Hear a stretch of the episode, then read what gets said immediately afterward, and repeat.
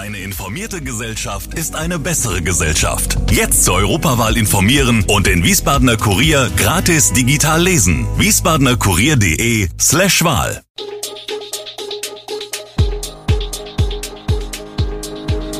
Gude, unser morgendliches News Update. Das Wichtigste aus Wiesbaden für Sie im Überblick. Guten Morgen aus Wiesbaden an diesem 29. März. Der Brückenschlag am Salzbachtal ist geschafft, Ermittlungen nach Automatensprengung laufen und die deutsche Nationalmannschaft verliert gegen Belgien. Das und mehr gibt es heute für Sie im Podcast.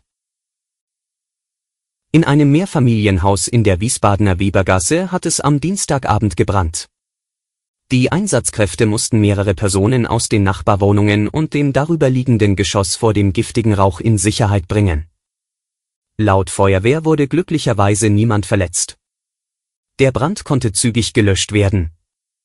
Erste Meldungen über den Brand gingen gegen 18.45 Uhr in der Rettungsleitstelle der Feuerwehr Wiesbaden ein.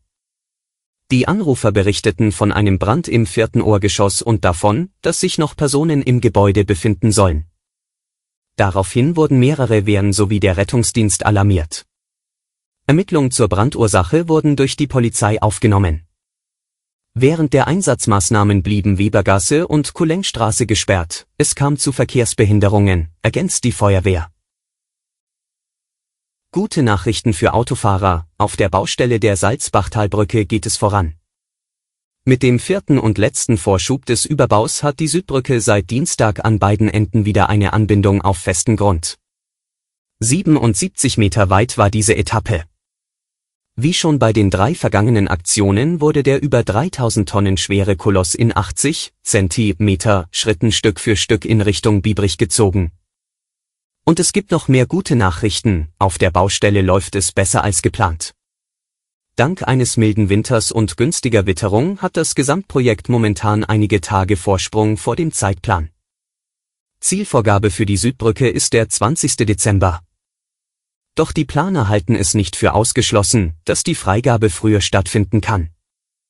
Wiesbadens Verkehrsdezernent Kowol kündigte an, man wolle die Eröffnung gebührend feiern. Die Inbetriebnahme werde für Wiesbadens Stadtstraßen und die unter dem Durchgangsverkehr leidenden Anwohner eine dringend notwendige Entlastung bringen. 60.000 Euro haben die Täter erbeutet, als sie vor gut einem Monat einen Geldautomaten in Taunusstein sprengten, berichtet die Generalstaatsanwaltschaft Frankfurt am Main. Wesentlich höher ist der Sachschaden, den die Sprengung verursacht hat. Von mehr als 600.000 Euro spricht Oberstaatsanwalt Georg Ungefug. Keine Seltenheit, wie ein Blick in die Statistiken der Generalstaatsanwaltschaft verrät, so lag die Diebstahlsumme bei insgesamt 41 Automatensprengungen in Hessen im vergangenen Jahr bei rund 1,8 Millionen Euro. Demgegenüber summierten sich die Sachschäden auf etwa 6 Millionen Euro. Den Tätern drohen derweil beachtliche Konsequenzen.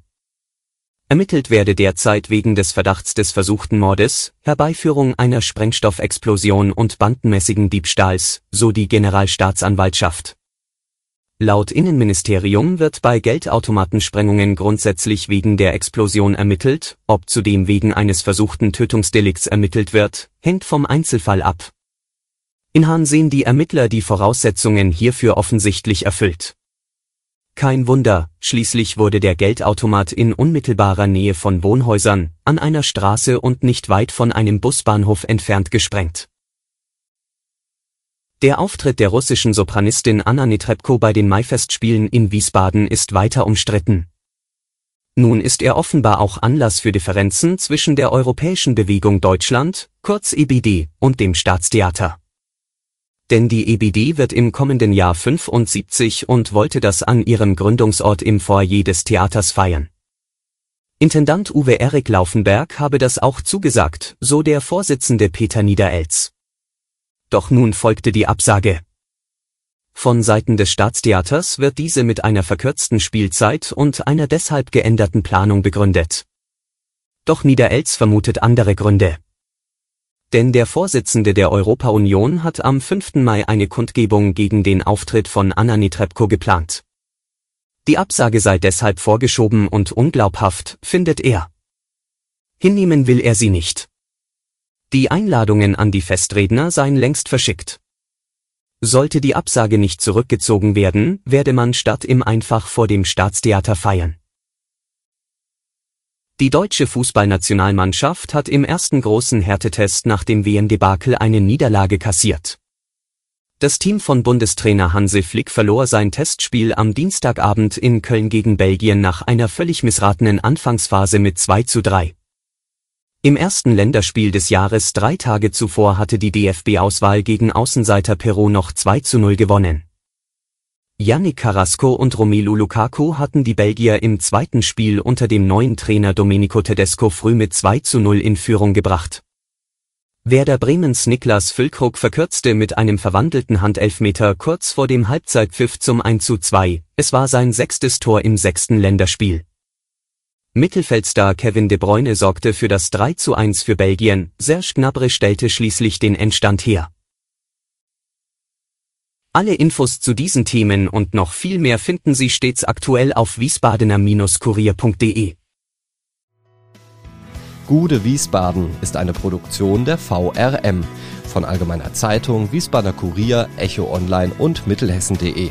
Redaktion und Produktion die NewsmanagerInnen der VRM. Ihr erreicht uns per Mail an audio.vrm.de.